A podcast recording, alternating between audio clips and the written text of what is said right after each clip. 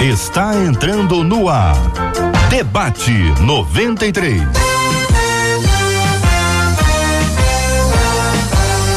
Realização 93 FM. Um oferecimento Pleno News. Notícias de verdade.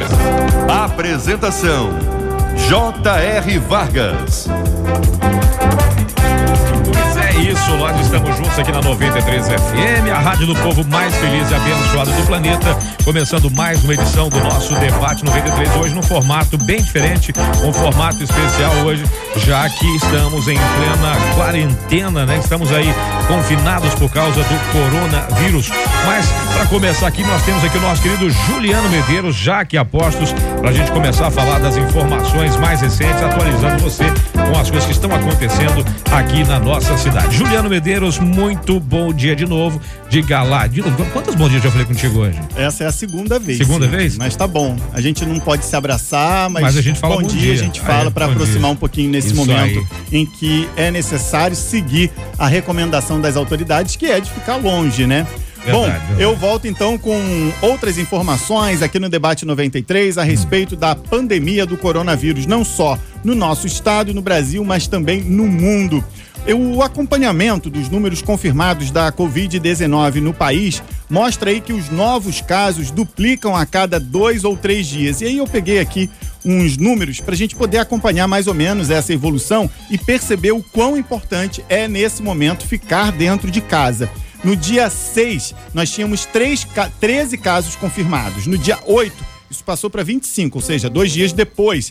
No dia 11 já eram 52 casos e ontem, passados aí pouco mais de 10 dias, 1.891 casos. O Ministério da Saúde avalia que os próximos dias vão ser decisivos para frear a curva de aceleração da Covid-19, principalmente em cidades como Rio de Janeiro e São Paulo, onde os casos lideram as estatísticas. O governo pode, inclusive, anunciar medidas mais restritivas para segurar a contaminação. As pessoas estão orientadas a ficar dentro de casa, mas aquelas que não têm necessidade e que não fazem parte do grupo de serviços essenciais ainda teima em ir para a rua, em praticar eh, algum tipo de atividade, em fazer aglomerações. Isso nesse momento não é o indicado, não, não é mesmo. o que a gente está precisando. No Brasil, nós temos 34 mortes, 1.960 infectados. O, a vítima mais jovem é um homem de 33 anos, morador de São Paulo. Uma das preocupações também das autoridades de saúde é com o número de respiradores. Novos equipamentos devem ser entregues por quatro empresas que ampliaram a produção. Juntas, elas conseguem entregar 600 equipamentos por mês. Aqui no Rio de Janeiro está sendo montado um hospital de campanha no Rio Centro e lá em São Paulo também estão sendo montados hospitais de campanha em estádios e também em centros de convenções. Vamos dar um giro pelo mundo? A China teme uma nova onda de infecções por causa dos registros de doentes importados. Em 24 horas, das 78 novas notificações, 74 eram de quem havia viajado. Portanto, lá na China, a preocupação agora não é da contaminação local, mas sim de quem está vindo de outros países onde a doença está acontecendo e voltando a fazer novas, do, novos doentes, né? No Reino Unido, foi declarado isolamento total por três semanas. Nos Estados Unidos, o epicentro da doença está em Nova York. Isso gera muita preocupação. O governador anunciou que os hospitais não vão dar conta de atender tanta gente doente, porque em poucos dias os doentes já passam de 20 mil. O aumento por lá de um dia para o outro foi da ordem de 38%. Nova York já registra mais de 150 mortes.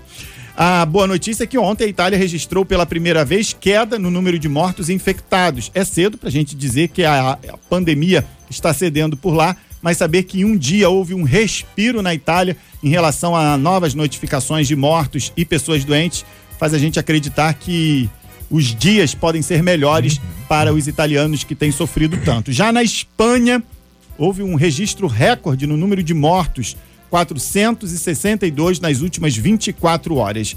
Os especialistas dizem que o país segue o caminho parecido com a Itália, mas com seis dias de atraso.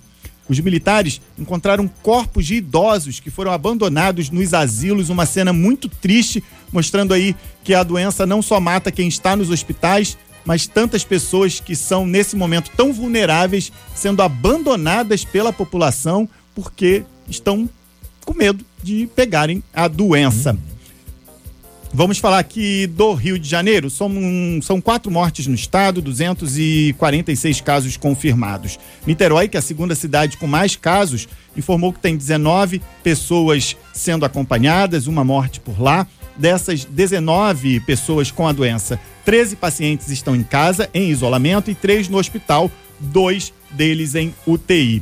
Na Baixada Fluminense, após muitas imagens de pessoas levando uma vida normal, de ontem para hoje, até que as medidas restritivas é, determinadas por diversos prefeitos fizeram um, um efeito maior, Cid. Foi possível uhum. já ver ali as ruas vazias, porque o comércio não está fechado. Isso gera aí essa onda das pessoas dentro de casa. Mas é necessário que a gente tenha uma outra atenção, mesmo com a orientação de ficar em casa, porque os hospitais continuam a sua rotina. Há pessoas que precisam ser operadas de emergência, uhum. há pessoas sendo tratadas de câncer, há pessoas com outras doenças que nesse momento precisam de uma atenção. Os hospitais não param para esses pacientes e muitos deles precisam de sangue. Verdade, e é por isso verdade. agora que a gente vai conversar com o Luiz Amorim, que é o diretor-geral do Hemorrio.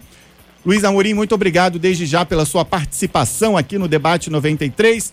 Eu fiz esse panorama da pandemia de coronavírus no Brasil, no mundo, aqui também no nosso estado.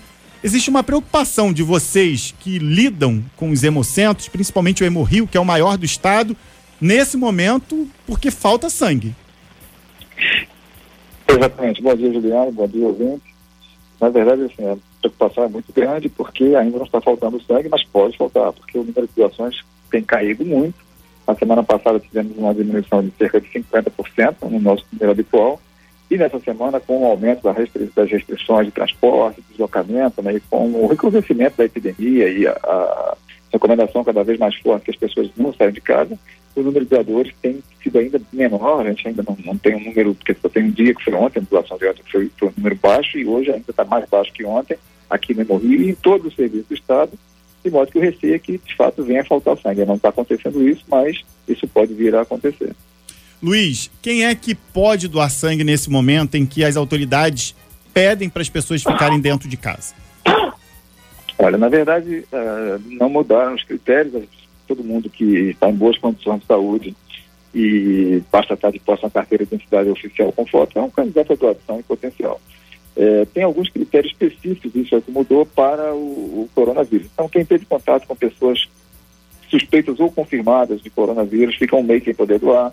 Quem veio de países estrangeiros onde há caso de coronavírus, na verdade no mundo inteiro tem caso, então quem veio do estrangeiro fica também um mês sem doar depois que chegar ao Brasil. É, pessoas que tiveram contato com é, viajantes que vieram também de fora do Brasil também um mês sem doar. E, claro, pessoas que estão com sintomas, um sem doar, coriza, tosse, febre, não, nem, nem que não vai doar, nem vai entrar, porque a gente tem uma pré-triagem, né, antes das pessoas entrarem no salão de doação do hemorrio. E a gente também recomenda que é, pessoas com mais de 60 anos não doem sangue, não venham disso. Se eles vierem, até poderão doar, porque a lei permite, não teria problema. Mas é, as pessoas realmente, a recomendação é muito forte para elas não saírem de casa. Então, pessoas com mais de 60 anos, que são doadores de sangue, a gente recomenda que não venham doar também. É, a redução aí no número de pessoas que têm comparecido ao Hemorrio é da ordem de 50%, ou seja, 50% menos gente tem doado sangue todos os dias.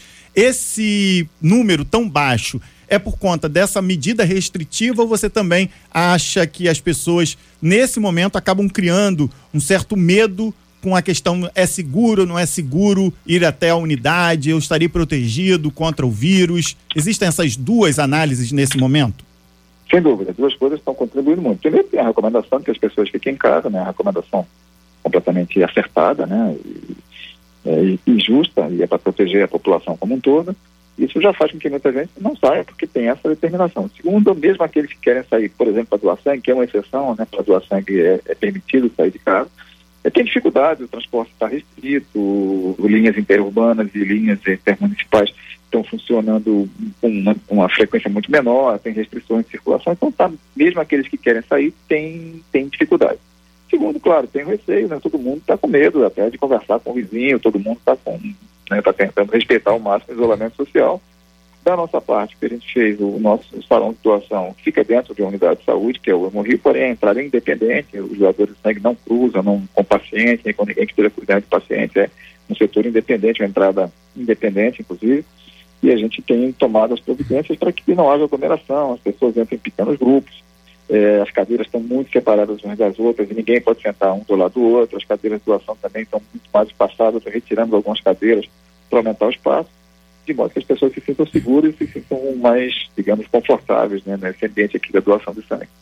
Eu estou conversando com Luiz Amorim, que é diretor-geral do Emo Rio. Luiz, eu sei que o Emo Rio tem um serviço de coleta é, volante. Na semana passada, inclusive, vocês estavam no Corpo de Bombeiros e justamente por essa dificuldade das pessoas estarem trabalhando, o número de doações foi menor do que normalmente quando vocês fazem esse tipo de ação. Instituições como universidades, que também são parceiras nesse momento, imagino que estejam aí sem poder é, contribuir nesse momento, porque os alunos estão dispensados, os locais estão fechados. Mas a gente tem uma força muito grande nesse momento de instituições, que são as igrejas, que podem abrir seus espaços para esse tipo de recebimento da equipe do Hemorrio ou de qualquer outro hemonúcleo e contribuir de alguma forma para aliviar essa tensão nos bancos de sangue.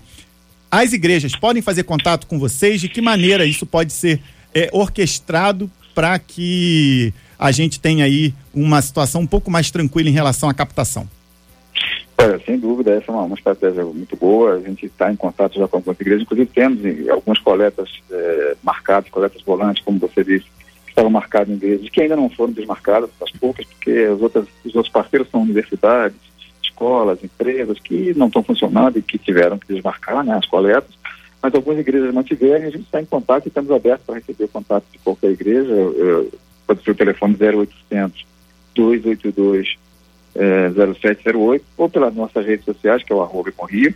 É, então a gente pode, é, claro que não vai ser uma coleta usual, vão ter cuidados adicionais, mas a gente está tá, tá conversando, já estamos conversando com algumas igrejas para tentar é, fazer essas coletas móveis nas igrejas, que eu acho que tem realmente um potencial muito grande. Né? Os fiéis geralmente não são muito, muito solidários e, e não costumam faltar nessas horas. E esse é um momento mesmo de solidariedade. Exatamente. A gente precisa muito disso, porque eu sempre falo, o, sangue que é doado aqui no Morrio não é para o Morrio, o Morrio é intermediário. Ele é distribuído para cerca de 100 hospitais do estado, da cidade do estado, dentre eles as grandes emergências, como Souza Guilherme, Miguel Couto, Salgado Filho, Lourenço Jorge, as maternidades, todos dependem do sangue que é doado aqui no Hemorrio. Então, Hemorrio é só um posto central, mas toda a rede de hospital do Rio, a grande maioria, tirando os poucos que têm seu próprio serviço de coleta, dependem do sangue doado aqui no Hemorrio. E eu queria aproveitar, Juliano, também dizer o seguinte, além do Hemorrio, tem mais 12 serviços onde se pode doar sangue aqui na capital e mais 13 no interior. E que o ideal é que as pessoas procurem no nosso site, que é o hemorrio.rj.gov.br, a lista com os endereços e os horários, porque é o melhor é que a pessoa vá naquele local mais próximo da sua casa. Claro. Se quiserem vir ao Hemorrio, ótimo, vamos receber os braços abertos. Porém, é, é, o recomendado é que o deslocamento seja menor e o tempo que ele passa na rua seja o menor possível. Então, as pessoas podem procurar, olhando no nosso site, o, cuidado com os horários de funcionamento e os endereços, é, esses locais mais próximos da sua casa. Vamos confirmar então, Luiz, qual é o endereço do site do Hemorrio? hemorrio.rj.gov.br Lembrando também para os nossos ouvintes, pessoal que está acompanhando com a gente essa entrevista, que as é, pode ser agendada então a coleta na sua igreja. Atenção, pastores, o número é o 0800 282 0708, 0800 282 0708 ou também pelo arroba Hemorrio. Nas redes sociais, a gente tem visto muitas fotos, inclusive das equipes nos hemorrios, nos hemonúcleos de todo o estado e até alguns do país, fazendo uma campanha que é a seguinte frase: se é, se for para sair de casa, que seja para doar sangue. Essa é uma campanha muito bacana em que você pode participar. E o Luiz Amorim, que é o diretor-geral do Hemorrio, te incentiva a isso, né, Luiz? Exatamente, incentivo totalmente. E, e também tem uma outra opção que é por esse, por esse mesmo número 0800, as pessoas podem agendar dia e hora da doação. Então a pessoa pode marcar, por exemplo, para amanhã às três e meia da tarde. E aí vai chegar e vai doar exatamente essa hora. Então também o tempo permanente aqui vai ser muito menor, tudo vai ser muito mais rápido. Então a gente recomenda e pede às que que querem doar sangue é, que agendem. Vai facilitar a vida deles próprios muito. Vai, ser, vai se reduzir muito o tempo de permanência, de deslocamento, etc. Luiz Amorim, diretor-geral do Hemorrio, muito obrigado pela sua participação aqui no Debate 93, na programação da Rádio 93 FM. Quero deixar aqui as portas abertas para o Hemorrio ter voz em todo momento que precisar e vocês podem nos acionar para essa prestação de serviço tão importante. Muito obrigado, Juliano. E contamos com a solidariedade dos seus ouvintes, que são muitos, realmente são inúmeros.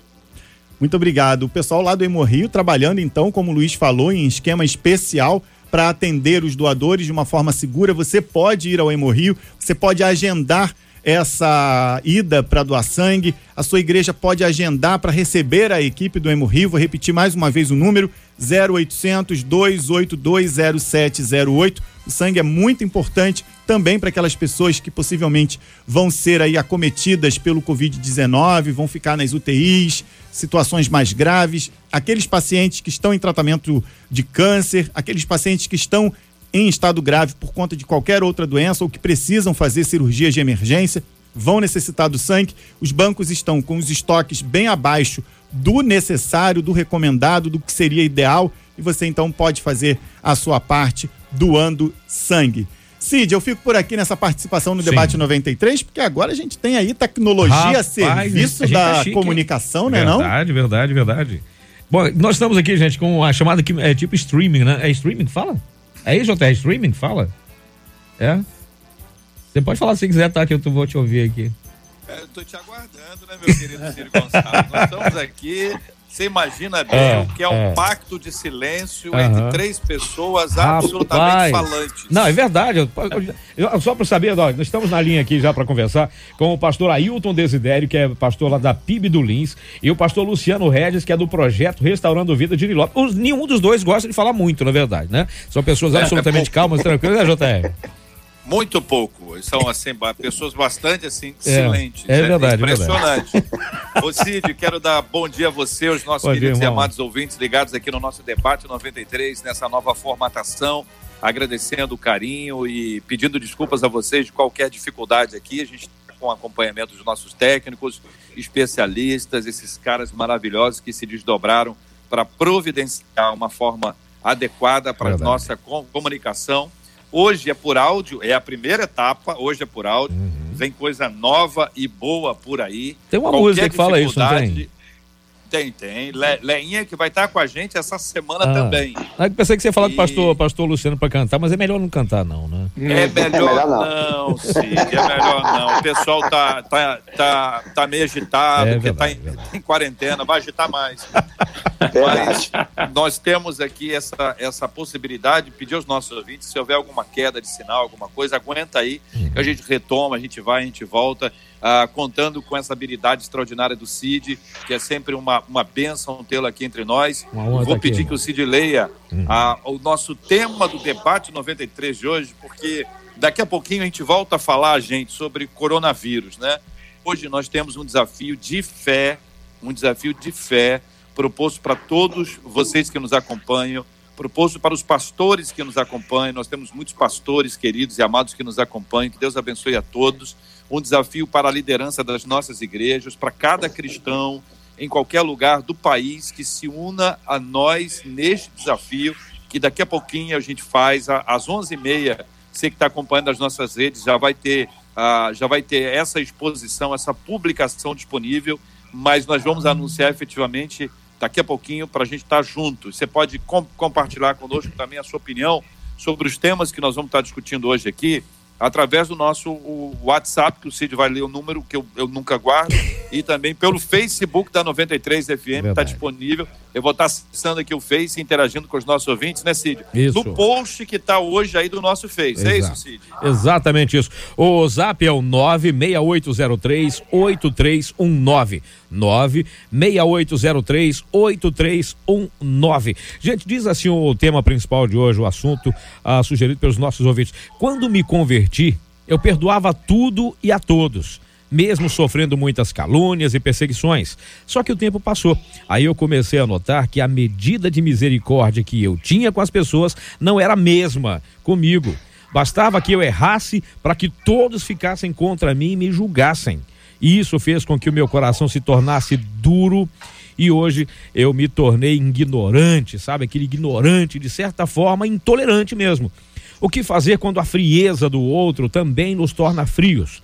Como ser alguém misericordioso? É possível vencer a decepção e voltar a amar? É pesado o tema, hein, Cid? Muito. Vamos começar ouvindo aqui o pastor Luciano Regis. Pastor Luciano, muito bom dia. Seja bem-vindo ao debate 93 de hoje. Obrigado por aceitar o desafio de estar conosco nessa nova plataforma. A gente quer ouvir a sua opinião inicialmente, pastor. Bom dia, JR. Bom dia, meu amigo Ailton Desidério. Bom dia, bom dia ouvintes, Cid Gonçalves bom e dia, a pastor. toda a equipe que está aí. Os ouvintes não veem, mas a gente está vendo todo mundo trabalhando aqui. Bom, o início da caminhada de Jesus, Jesus ele começa no Sermão da Montanha, especificando exatamente a dificuldade que nós enfrentaremos na nossa caminhada. E uma delas passa por isso, sobre perseguição, sobre mentindo ao nosso respeito e qual deve ser a nossa postura em relação a isso. Então Jesus ele começa nos ensinando que nós somos bem-aventurados, felizes, quando independente do que fazem conosco, nós não praticarmos as mesmas coisas. Então, é normal que num mundo completamente egoísta, nós sejamos atacados, nós sejamos incompreendidos quando nos portarmos de acordo com o Evangelho de Cristo. Então, nesse sentido, é, quando ela decide uma jornada e, e, e vai perdoando, mesmo sem ser perdoada, mesmo sem ser compreendida, é necessário que nós entendamos que esse é o caminho natural mesmo. O mundo não pode entender as coisas do espírito, porque ele é carnal. As coisas do espírito se discernem espiritualmente. Nós vamos caminhar aqui, daqui a pouco a gente fala um pouco mais. Pastor Ailton Desidério, o senhor concorda, o senhor discorda? Como avalia o senhor esse assunto? Bom dia, Cid, bom, bom dia, dia, Luciano, é, bom dia, JR, Jair, todo mundo aí. Então, é, tem uma posição na psicologia chamada autorreferência. A pessoa que é autorreferente, ou seja, é daquela medida do que aquilo que eu faço, eu quero que todas as pessoas façam comigo, tá? É como que a pessoa se coloca num padrão de correção, de justiça, de lealdade, e ela então, a partir desse padrão, que ela age para com a outra pessoa, o que ela espera é que a outra pessoa possa agir para com ela do mesmo modo. Só que isso não acontece. Só que isso não acontece. Sim. Existem dois equívocos aí. Primeiro, que nós não podemos ficar numa posição de autorreferência, porque nós temos nossas limitações, temos nossas dificuldades e nós, vez por outra, capengamos também. Segundo, porque a nossa referência é o próprio Senhor Jesus Cristo. Jesus Cristo que, em fazendo bem, o que, que foi que ele recebeu? Então, é, o irmão, a irmã que enviou esta mensagem, é, deve exercitar o perdão como sendo um exercício da relação que tem para com Deus e não alguma coisa que tem em relação à pessoa que ela ajudou, que ela é, é, perdoou e que essa pessoa não retribui. Porque se for por este viés, então nós vamos cair naquela, naquele padrão do Velho Testamento abolido no Novo Testamento, que é olho por olho, dente por dente. E aí só para poder fazer uma citação do Mahatma Gandhi, né? que se aplicarmos esta lei olho por olho, dente por dente, vai ficar todo mundo certo. Ô Banguelo. Quero, quero encorajar os nossos ouvintes, é, o Banguelo, quero encorajar os nossos ouvintes que estão nos acompanhando aqui pelo Facebook da 93 FM, que podem opinar ali exatamente naquele post que tem a, a nossa foto ali, encorajar você a dar a sua opinião sobre esse assunto. Você você acha que quando a gente é novo convertido, por que, que é mais fácil? Foi o que disse o ouvinte aqui. Ele disse que quando era recém-convertido, ele implementava o perdão para o próximo, ao próximo, com muito mais facilidade do que ele tem hoje. Por que, que as pessoas, ao longo da caminhada, elas vão se distanciando dos princípios elementares das Sagradas Escrituras?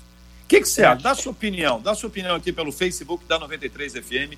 Dá sua opinião pelo nosso WhatsApp. A sua participação para a gente é muito importante, porque a impressão que dá é que quando o crente se torna um velho crente, ou como diz o outro, um crente velho, ele vai se afastando. Que é curioso, pastor Luciano Regis, porque o que se espera é que na caminhada, ao longo dela, a gente tenha maturidade. E esse é, é, o propósito, né? A gente vai desenvolvendo, a gente vai amadurecendo, Verdade. a gente vai crescendo espiritualmente, mas parece que em alguns casos a gente, em vez de crescer, a gente decresce.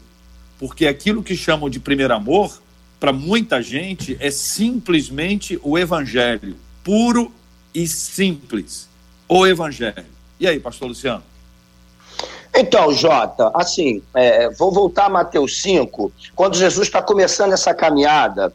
É, Jesus está, no Sermão da Montanha, ele está ensinando o povo a proceder. Quando a pessoa se converte, ela se converte, ela foi convencida pelo Espírito Santo, então ela toma uma decisão de mudança de vida. Então, naquele momento, ela está decidida que aquilo que ela recebeu de Deus é a melhor coisa que ela poderia ter feito na sua vida. No entanto, com o passar do tempo, algumas vão se deixando levar pelo sentimento. E é essa a questão do desgaste, porque o sentimento, como já disse meu amigo Ailton Desidério, ele precisa de reciprocidade. Quando eu vivo, como eu, desculpa, eu vivo a minha vida é, sentimentalmente falando, eu espero que alguém corresponda ao que eu estou entregando.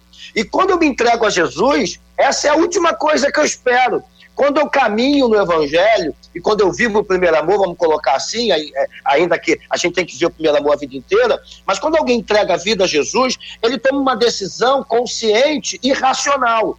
Então, para ele, naquele momento que as pessoas chamam de primeiro amor, não importa o que vão fazer, ele está decidido. E essa deveria ser uma crescente, só que no meio do caminho a gente vai mudando a história, transformando as coisas sentimentalmente. Aliás, isso aconteceu, é, para terminar esse pedaço aqui, em Mateus 18, quando os discípulos questionam isso a Jesus. Porque eles, ali vai tratar de, de como se deveria tratar um irmão culpado, porque eles achavam que existe limite de perdão. Então perceba que nesse momento eles também cometem esse erro e Jesus chama a atenção deles como lidar com o irmão culpado, o irmão que cometeu um erro. Eu tenho que ir até o irmão, conversar com o irmão, não conseguir resolver, trago uma testemunha, não consegui resolver, levo à igreja, não consegui resolver, evito. Então perceba que Jesus está tratando nesse momento a alma deles e a decisão deles de fazer a coisa certa. E aí nós nos perdemos no caminho quando queremos resolver as coisas sentimentalmente. Perdão é uma decisão, e uma decisão independente da outra parte. Eu decido agir e simplesmente o faço. Pastor Ailton. É, JR, tem lá na, nas cartas das sete igrejas da Ásia, a primeira carta é, direcionada à igreja de Éfeso, o que, que foi apontado? Logo na primeira carta, tenho contra ti que deixaste o teu primeiro amor. Então, o amor primeiro é amor. a base do perdão. É. Como você colocou aí, é, o caminho que por vezes é traçado ele não deveria ser esse, que é o seguinte: a pessoa se converte, tem aquela alegria enorme, isso acontece com todos nós. E aí, de repente, se acostuma com o evangelho, se acostuma, entendeu? E não volta, que, é, é, não volta sempre aquele ponto inicial de poder buscar, de poder é, restaurar o seu mundo interior. Então, um exercício meu, constantemente, de cada um de nós, é de podermos voltar a alegria, a base do amor. Porque sem o amor, é claro que o coração que fica endurecido e, no, e não, não faltam motivos para que o nosso coração fique endurecido, é claro que sem o amor, a... né? Então é preciso voltar à, à alegria e buscar o primeiro amor nós vimos aí, nós aqui vimos, mas os ouvintes ouviram. O pastor é, Ailton é, é. deu uma sumida e voltou. Isso. E isso pode acontecer a qualquer instante com qualquer um de nós, por isso eu pedi que houvesse aí. Caiu agora de fato. Daqui a pouquinho ele volta hum. para participar com, com a gente aqui. Pensando nessa ideia do, do, do amor e considerando né, que uh, nós temos um mandamento bastante claro: amar a Deus e amar ao próximo. Quando o nosso amor ao próximo esfria é resultado do esfriamento do nosso amor a Deus? O que, que o senhor acha, pastor Luciano? É, é exatamente isso. É, é, o afastamento desse relacionamento. Porque o amor ele tem a ver com relacionamento, no meu entendimento. Eu sou casado. É, eu tenho relacionamento com a minha esposa diariamente.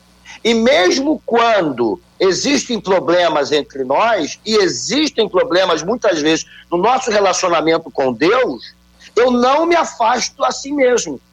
Então, quando eu me aproximo, eu vou trabalhando esse amor. Aliás, mais bem-aventurado é dar do que receber. Esse é o, é o processo fundamental do amor. É o entregar sem que esperar nada em troca. E foi isso que Jesus fez por nós. Ele se entregou sem esperar nada em troca. Até porque nós não tínhamos nada para dar. Então, a questão que, que, que, foi tratado pelo, pelo Ailton, que, que já voltou, já está entre nós novamente, é exatamente essa. Nós não podemos perder a caminhada de uma vida cristã. Uma vida cristã, a gente precisa relembrar que ela é feita de renúncia. O que os outros fazem, eu estou numa rota contrária.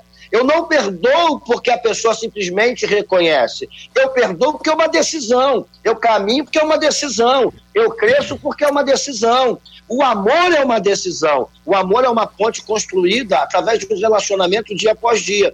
Então é exatamente isso que nós precisamos entender espiritualmente falando. Precisamos caminhar com Deus todos os dias. E é por isso que Jesus falou, quando ele ensina no sermão da bem-aventurança, toda aquela multidão, ele está ensinando, dizendo: olha, não faça o que as pessoas fazem por você, faça o que o evangelho espera de você. É, quando a gente fala sobre, sobre esse amor e a gente está pensando na construção, no desenvolvimento desse amor, nesse relacionamento com Deus, à medida que a gente desenvolve, que a gente cresce espiritualmente, é porque a gente cresce no relacionamento com Ele.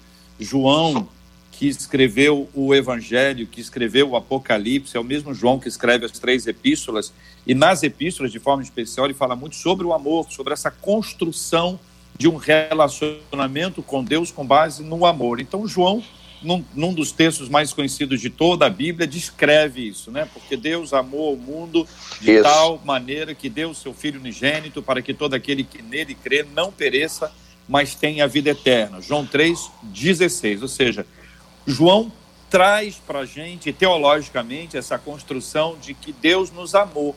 E a maneira como Deus nos amou foi prática, foi uma maneira Isso. de entrega. E essa entrega foi por quem não merecia. Exatamente. Então, quando a gente entende que essa entrega foi por alguém que não tinha mérito, não tinha mérito para receber essa entrega, que essa entrega foi graciosa, a gente entende esse padrão de amor que Deus estabelece e a partir desse estabelecimento a gente consegue enxergar um pouco mais isso. E aí Cristo diz: olha, você deve amar a Deus e amar as pessoas. Se nós tivermos muito amor uh, com o Senhor, nosso relacionamento com Deus estiver cheio de amor, a tendência de nós amarmos as pessoas é maior do que o oposto. Por isso que fica incoerente. A gente pode ter um tempo grande de relacionamento, veja, relacionamento aqui Estou colocando aqui para o nosso ouvinte entre aspas, porque relacionamento tem que falar e tem que ouvir. Relacionamento Isso. não é só fala. Relacionamento não é só quem canta. Relacionamento é quem recebe, é quem escuta. E para exemplificar isso, é muito simples. O pastor Luciano falou sobre casamento. O marido conversa com a esposa, mas se a esposa começar a falar, ele levantar, vão ter um problema no, no, no, relacionamento. Não tem relacionamento. Correto? Vai ter uma dificuldade. Então, o é. relacionamento com Deus tem isso. Talvez, é. talvez a nossa dificuldade, estou dizendo nossa no sentido maior aqui, amplo, né? A dificuldade de perdoar esteja conectada à dificuldade do relacionamento com Deus. Porém, pastor Ailton, aproveitando que o uhum. senhor está aqui, é. É, porém, existem circunstâncias que são mais complexas. Né? Uma das nossas ouvintes aqui no, no, no, no Face é, fala sobre dificuldade em razão do que a pessoa fez. Então, às vezes, a gente estava falando de coisas simples. Existem é. coisas que são muito, muito, muito pesadas. E aí eu pergunto para o senhor, à luz da palavra de Deus, também com a ajuda da, da psicologia que o senhor domina tão bem, como é que se constrói esse movimento de perdão até chegar ao dia de dizer assim: ufa, perdoei? É, primeiramente, JR, eu quero pedir desculpas porque Nós tem estamos pessoas... ouvindo aqui o pastor Ailton. Você está tá ouvindo, ouvindo bem? Estou tá ouvindo, bem. Estou ouvindo bem, estou ouvindo eu bem. Estou ouvindo. Continua, pastor Ailton, tá, pode continuar, é, rádio. Eu tenho recebido ligações aqui constantemente e aí, então, cai quando alguém liga. JR, a questão é a seguinte, perdoar nunca foi um exercício fácil. né? Nunca foi um exercício fácil. Ah, o perdão ele mexe com aquilo que nós temos de mais é, precioso, que é o nosso eu, que é o valor que nós atribuímos a nós mesmos, de uma maneira até certo ponto equivocada. O caminho que nós temos que fazer é um exercício constante, é um exercício. Se fosse fácil, todos nós perdoaríamos as pessoas facilmente. Nós dimensionamos as situações, então, assim, ah, porque essa gravidade é mais fácil de perdoar, aquela outra tem uma situação que é, é, é média em poder perdoar, isso, e essa situação é gravíssima em poder perdoar. A medida é a seguinte: primeiro é o amor de Deus. Observemos o que, que a Bíblia fala. Jesus fala: Amarás ao Senhor teu Deus de todo o teu coração e de todo o teu entendimento e ao próximo como a ti mesmo. Por vezes, as pessoas não as pessoas não perdoam. Por quê? Porque elas não têm a busca do amor de Deus e nem tem mesmo aquela questão do amor é, que seja o amor por si mesmo, que não é um amor egoísta, é o amor de poder se valorizar. Pessoas nos ofendem por vezes, não porque elas não gostam da gente, mas é porque elas não estão bem consigo mesmas. E aí elas acabam ofendendo, e em geral as que estão mais próximas. Entendeu? Tá. É, esse, esse é um problema grave que a gente precisa administrar, porque quando a gente lê a palavra do Senhor, e pastor Luciano mencionou o Sermão do Monte, que vai do capítulo 5 até o 7, que envolve no capítulo 6 especificamente a oração do Pai Nosso, que é. nos prepara para isso, quer dizer, que fala sobre um perdão. Então, se nós, veja se é isso, hum. se o amor de Deus é incondicional, se o perdão de Deus é incondicional, e há uma exceção, o pecado contra o Espírito Santo, o nosso perdão também deve ser incondicional ou existe alguma cláusula de exceção?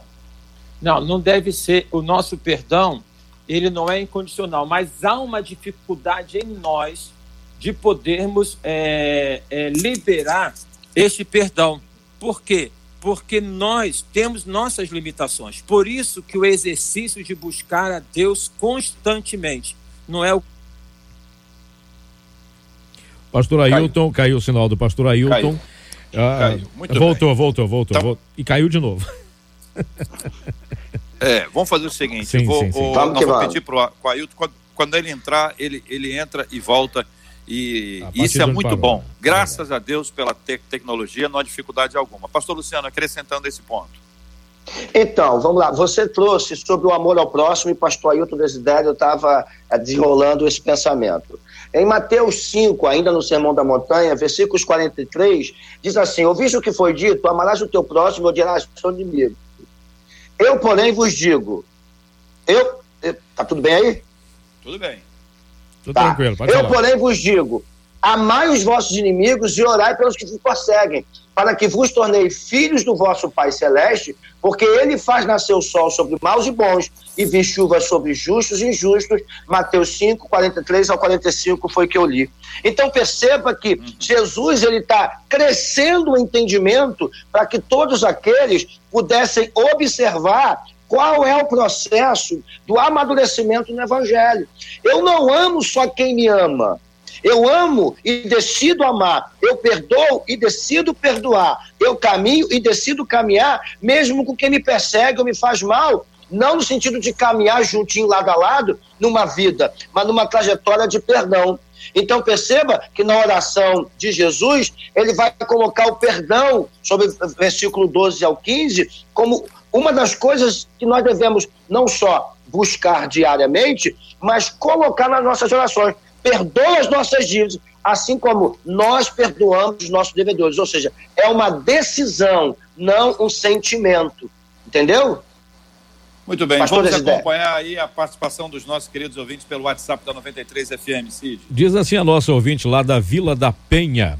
Ela diz o seguinte: Olha, eu acho que é possível sim. Eu mesmo já fui muito machucada, mas eu sigo em frente, perdoando, porque o amor de Cristo me constrange a, a desejar o mal aos outros. Ela, ela, respondendo aqui quanto à última pergunta aqui do relato do ouvinte, que disse, pergunta se é possível vencer a decepção e voltar a amar mais. Um outro ouvinte diz assim: ah, Bom dia, Cid, JR e debatedores. Ah, por agir por autorreferência, eu perdi muitas amizades e até criei animosidade com irmãos de sangue, até quando eu me converti. Você sabe quando eu me converti? Eu queria converter todo mundo. E depois, quando eu perdoava, aí a coisa complicava. Só que algum tempo eu comecei a cobrar das pessoas, isso naquela época da, da recém-conversão, né? Eu comecei a cobrar das pessoas o tratamento do mesmo modo que eu agia com elas. Mas graças a Deus, hoje não. Hoje eu tenho mais maturidade e eu consigo entender que eu não posso agir dessa maneira e que não é do agrado de Deus. Mas ainda assim, ainda hoje sou estigmatizado como aquela louca que ficava cobrando gratidão. ah, esse, esse a ênfase foi por minha conta. É, eu tô achando também. Não, mas tudo bem, já passou, já passou. Foi rápido, já passou. Você sabe que quando outro ouvinte diz o seguinte, ó, porque é, eu acho que é assim, porque quando nós somos novos convertidos, estamos naquela fase do conserto, da construção, do renovo, então estamos dispostos a reafirmar alianças é, é, recomeçar, dar outra chance. Mas com o passar do tempo, o perdão não significa mais que precisamos necessariamente conviver com a pessoa caso ela pense em cometer os mesmos erros que nos impeçam de prosseguir. Isso parece que é o um endurecimento do coração, gente? Parece aqui, por exemplo, uma outra ouvinte aqui no hum. Facebook está dizendo: acho que a pessoa deixa o amor por conta ah. da religiosidade. As pessoas ficam muito focadas no hum. grupo religioso da, da igreja. Então, tem dois pontos aqui para análise do pastor Luciano, do pastor Ailton, que são, primeiro, a questão que o primeiro ouvinte que o Cid leu, que fala sobre autorreferência, uhum, né? Uhum. Ah, e que traz aqui uma, uma, uma, uma, perspectiva que tem tudo a ver com o que o nosso ouvinte, ah, que encaminhou o tema, disse, né? Ele começou perdoando a todos e depois ele começou a observar que as pessoas não usavam da mesma medida com ele o que fez com que ele ficasse mais endurecido. Cid leu isso de maneira enfática tam, também, dizendo que ele ficou com o coração duro. E essa última perspectiva que aí está. Pastor Luciano, que, como analisa o senhor? Então, eu acho que o que fala mais são os nossos exemplos e testemunhos pessoais. Eu vou, vou dizer algo da minha vida que eu tratei com a minha esposa. Ontem, quando veio o tema para mim, eu conversei com a minha esposa e ela tocou exatamente nisso. Falou: você me ensinou isso, meu filho, porque eu tinha esse problema lá no início. Quando eu fiquei viúvo e decidi casar de novo com a Renata, a gente foi muito perseguido. Perseguido por gente da nossa igreja, eu fui traído por pastores que eu ajudei, por gente que eu levantei, por gente que, enfim, a gente de alguma forma foi benção, gente que vivia na minha casa. Então, as pessoas atacavam muito a minha vida e a Renata. Eu conseguia lidar com isso porque eu não tinha problema com isso. Eu decidia simplesmente perdoar, eu decidia simplesmente não caminhar com aquilo. Aliás, eu fiz um, eu fiz um culto é, é, é para deixar isso bem claro. Mas a minha esposa, ela teve uma dificuldade, até porque a mulher é um ser emocional. Então eu comecei a caminhar com ela dizendo o seguinte: filha, presta atenção, ou você carrega esse peso em você e isso te mata, ou você decide perdoar, porque o perdão, ele não é sentimental, ele é uma decisão. Você decide não caminhar com esse peso, independente do que as pessoas falarem, independente do que as pessoas mentirem, é o que Jesus nos ensinou. O resultado disso é que Renata cresceu, Renata amadureceu e juntos nós fomos construindo cada vez um elo mais forte. Por quê? Porque a nossa vida não pode estar nas mãos do que as pessoas falam, fazem, mentem, enfim, do que quer que seja. Então, eu, nesse sentido, é, eu acho que o ser humano, é, é, a ouvinte, quem está ouvindo hoje, você caminha dentro do que você decide caminhar. Você pode carregar um caminhão de culpa, ou você pode simplesmente decidir abrir mão dele. Então, essa é uma decisão, e foi por isso que Jesus veio ensinando o seu povo e seus discípulos, para que a gente caminhasse, tomando a decisão de, independente dos erros das pessoas, a gente não trazer isso para a nossa vida. Pastor Ailton. É, JR, se perdoar fosse uma é, algo fácil, Jesus não teria enfatizado isso na Bíblia é, com tanta veemência, conforme nós é, observamos, já citado no Sermão do Monte, e conforme nós é, observamos na Bíblia toda, em especial no Novo Testamento. Se amar fosse fácil também, se fosse somente um clique, se fosse um estalo, e você então decidisse amar a pessoa, é, não teríamos dificuldade alguma é, nos relacionamentos. No entanto, perdoar é difícil e amar é difícil. Tem a ver, sim, como que o pastor Luciano falou, com uma decisão, e tem a ver com aquilo que está escrito em 1 Coríntios 13, que o amor, ele não é invejoso, ele não se vangloria. Então tem todas aquelas características do amor que é diferente do que se compreende em geral do amor hoje, que é um amor romântico, ou seja, a pessoa bateu, ah, bate mais uma vez, a pessoa falou mal, ah, tudo bem, pode continuar falando. Então, tem toda uma, é. uma, uma construção equivocada em relação àquilo que o Senhor Jesus ele está dizendo em termos de amar.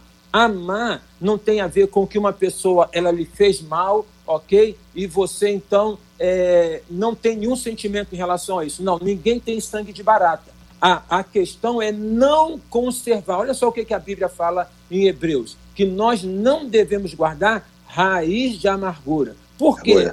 Porque a raiz ela vai aprofundar, a árvore vai crescer e os frutos de uma raiz de amargura serão o quê? frutos de amargura. Aí você terá uma vida amargurada e as pessoas que estão ao seu lado vão ficar amarguradas e amargurados por conta de quê? Da tua amargura. Então observemos bem.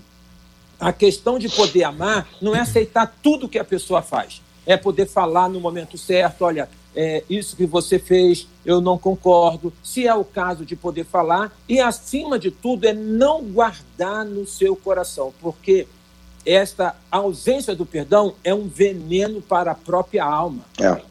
Quando, quando ah, o Evangelho nos conta, eh, lá em Mateus capítulo 18, quando o assunto do sete vezes ou setenta vezes sete ele entra em cena, quando ele é apresentado, até uma conexão desse texto com, com Gênesis, que é muito interessante, mas não é o caso aqui é. agora, mas quando se pensa, olha, sete vezes dá a impressão também que é alguma coisa que você pode contar.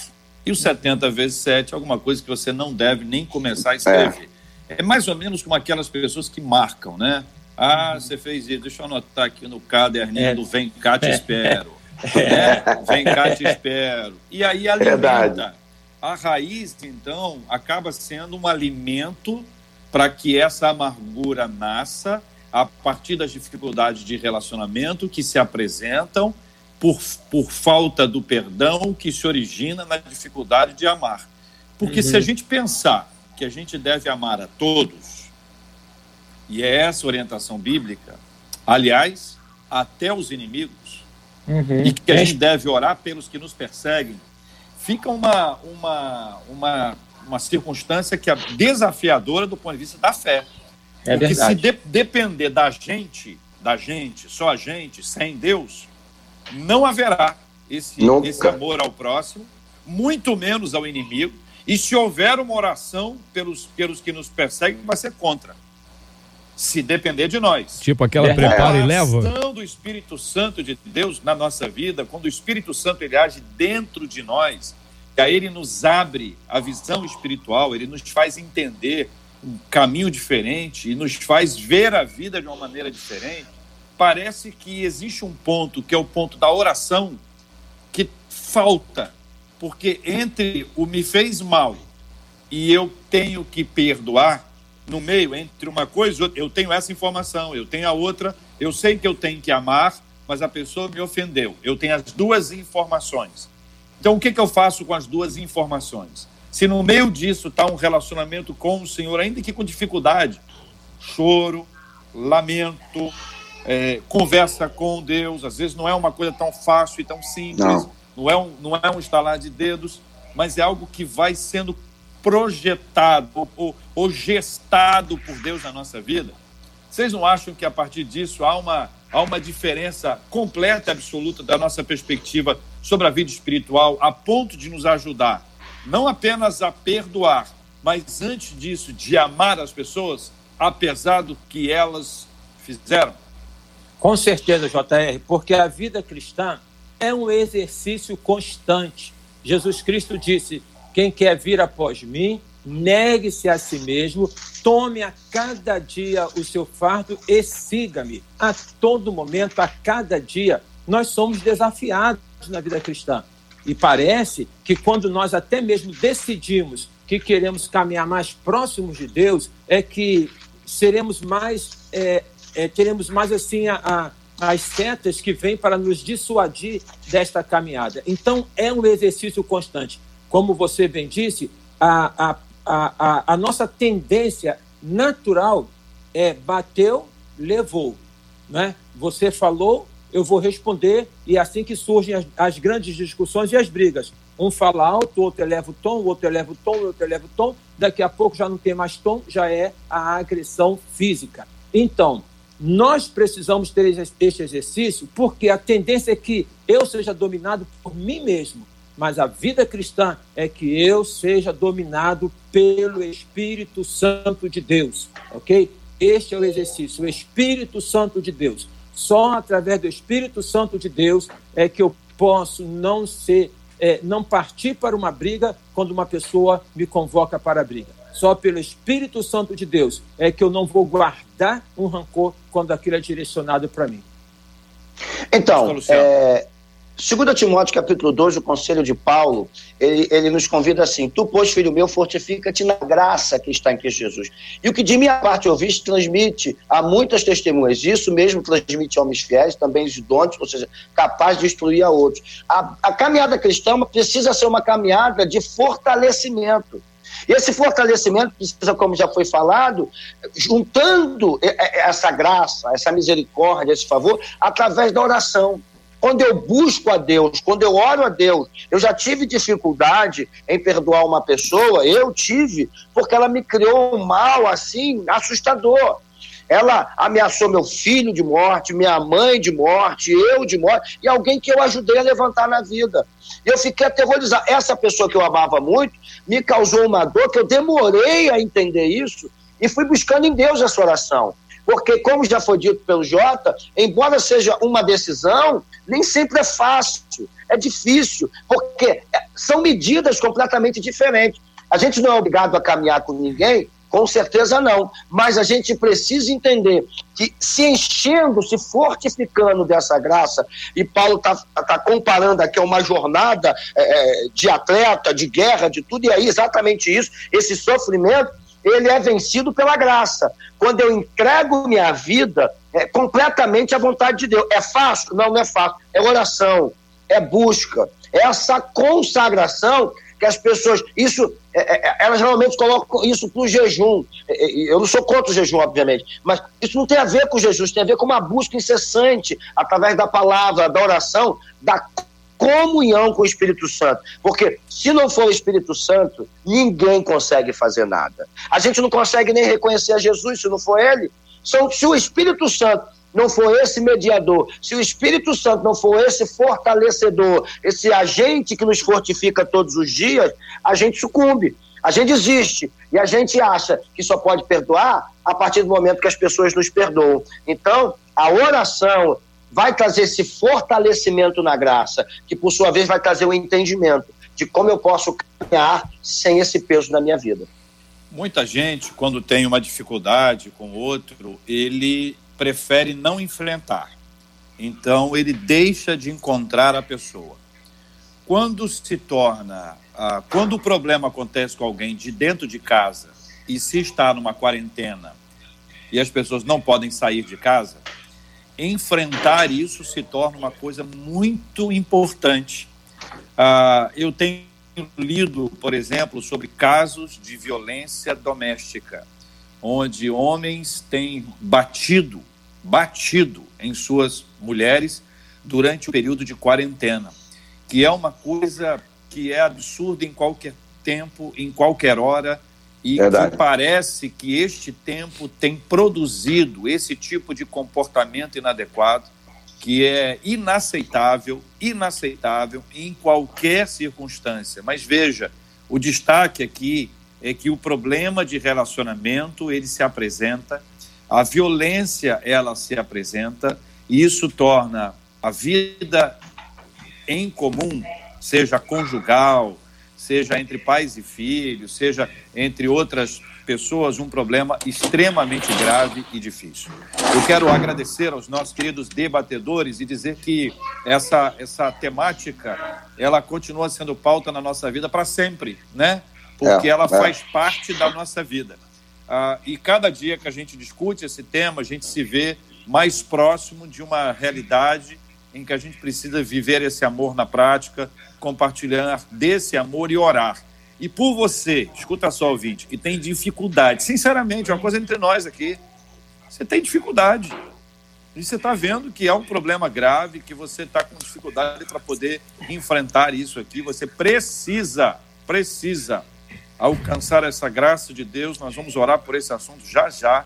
Nós queremos agradecer a Deus e pedir que Ele te abençoe fortemente, porque é motivo muito especial para nós orarmos. Antes de nós encerrarmos aqui uh, e nós orarmos juntos, Cid, hum. quero trazer aqui algumas orientações claras que têm sido dadas pela rádio uhum. e que eu quero reforçar neste horário a importância dos cuidados nesse período. Coisas que, em geral, a gente precisa tomar conta. Eu vou dar aqui alguns exemplos aqui. Cabelos, unhas e barba. É importante lavar os cabelos, aparar e limpar a barba ao voltar para casa. As unhas também precisam estar limpas e curtas as postiças, quem tem unha postiça, elas não são recomendadas. Roupas, troque de roupa ao chegar da rua e lave as peças. Se precisar reutilizar, deixe separada em local apropriado, como no banheiro. É importante não misturar as roupas de sair com as de casa dentro do armário. Sapatos. Separe um par de sapatos somente para sair de casa quando voltar, coloque-o do lado de fora ou dentro de uma caixa próxima à entrada. O ideal é não circular dentro de casa com sapatos vindos da rua. Óculos e adornos. Quando chegar em casa, lave os óculos sempre com água e sabão. Evite usar adornos na mão, como pulseiras e anéis, pois dificultam a higienização. Atenção, carteiras e chaves. Preste atenção. Tenha um local separado para deixar a carteira assim que chegar da rua, caso tenha que sair.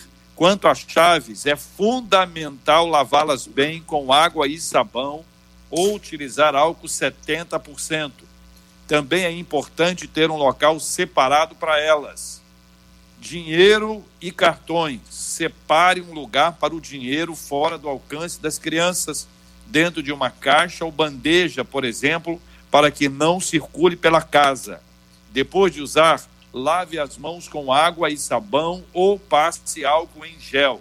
Cartões de crédito ou débito e cartões de plástico, de um modo geral, devem ser limpos preferencialmente com álcool 70 após serem utilizados. Celular se puder, enrole o celular com filme PVC de cozinha e retire quando chegar em casa. Caso não seja possível, limpe com álcool, álcool 70. Maçanetas. É preciso limpar as maçanetas e corrimões diariamente com água e sabão, álcool 70% ou desinfetante. Entregas. Se receber pacote de remédios ou comida, é preciso limpar as embalagens com álcool 70% antes de armazenar. Na falta dele, utilize água e sabão. Frutas. As frutas com casca devem ser lavadas com água e sabão antes de descascar. São muitas coisas, claro, são todas práticas e ditas pelo rádio, elas nos ajudam a imaginar as coisas, né? imaginar a chave, o sapato, a carteira, o cartão, as frutas, o cabelo, a barba, os óculos, os adornos e tudo aquilo que foi dito. É um tempo de ter cuidados especiais que são fundamentais para o bem-estar, a saúde de todos nós. E eu quero agradecer ao pastor Luciano pela sua participação no debate 93 de hoje e nessa plataforma especial. Pastor Luciano, obrigado, um abraço. Prazer, JR, estar mais uma vez juntos, mesmo separados, né? É, nessa experiência nova. Tenho plena certeza de que, de alguma forma, Deus nos ajudou a ajudar as pessoas. E só um alerta: sua igreja, você que está ouvindo, está fazendo cultos online. Assista os cultos da sua igreja.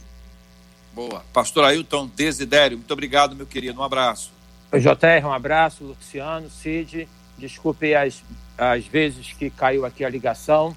Não, foi legal, porque a gente conheceu é a sua casa, pastor. poder continuar mantendo a, a, a rádio e com, esta, com este programa do debate, que é sempre uma bênção. Que Deus abençoe a todos nós, guarde a todos nós e em tempo é, mais breve possível estejamos livres deste coronavírus. Amém. Obrigado, querido pastor Ailton Cid. Obrigado, Cid. Obrigado, JR. Obrigado, pastor Luciano, pastor Pastor Ailton, aliás, Amém. o pastor Ailton nos fez ter um, um tour, né? Que ele, ele, ficou mudando de lugar pra gente, pra pegar o melhor sinal, né? E a gente fez um tour, conheci é a casa do pastor, finalmente conheci é a casa sinal, do pastor Ailton. É o sinal. Ô, Cid, o, o, o, Ailton, ah. o Ailton é, é, um adolescente inquieto. É verdade, né, rapaz? Entendeu? Ele, ele o pastor Luciano e eu ficamos parados. É, é. O Ailton mudou de lugar umas três, quatro vezes e falou. É falou em movimento. Foi, rapaz, foi. Eu tô procurando. sem ficar ofegante, hein? Ter, tem que ter uma capacidade de atenção para não perder o foco é verdade, alguma. É verdade. Porque eu vou te dizer, pelo amor de Deus, misericórdia, JR, misericórdia. E eu, e eu não estou ouvindo ele, eu sou o único que não estou ouvindo. Que não está ouvindo, pastor Ailton? Gente, eu quero agradecer a todos, agradecer aos nossos ouvintes, a participação pelo WhatsApp, a participação pelo Facebook da 93 FM. Nós vamos orar e a campanha que já está no ar da 93, desde as 11h30, você pode pegar esse post. Aliás, eu queria encorajar a, as nossas queridas e amadas igrejas que nos acompanham. Pega esse post, compartilha nas suas redes, pastores queridos, pegue, ouvintes amados, pegue, compartilhe esse post. Vamos orar. Vamos orar. Três vezes por dia na Boa. rádio nós vamos orar. Outros grupos vão aderir e nós vamos nos juntar num grande grupo, numa constelação abençoada de instituições, de pessoas que vão se unir a nós em oração.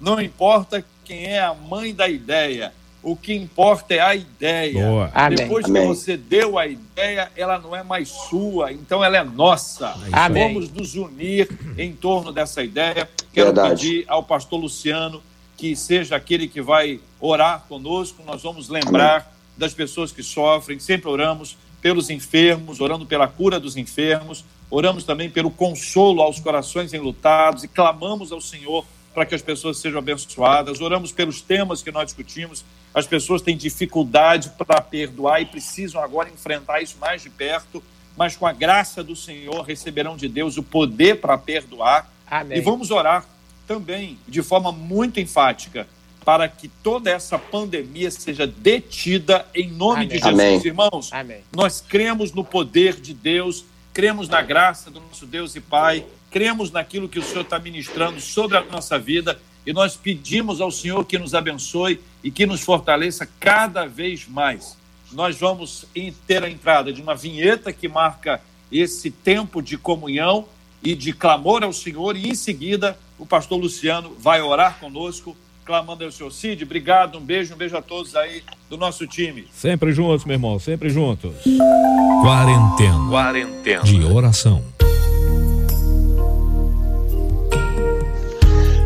Deus, em nome de Jesus, nós clamamos nesse momento completamente a Ti. Já são 38 mortes no Brasil, famílias enlutadas e tantas em desespero sem saber qual vai ser o resultado dos entes que já estão internados ou contaminados.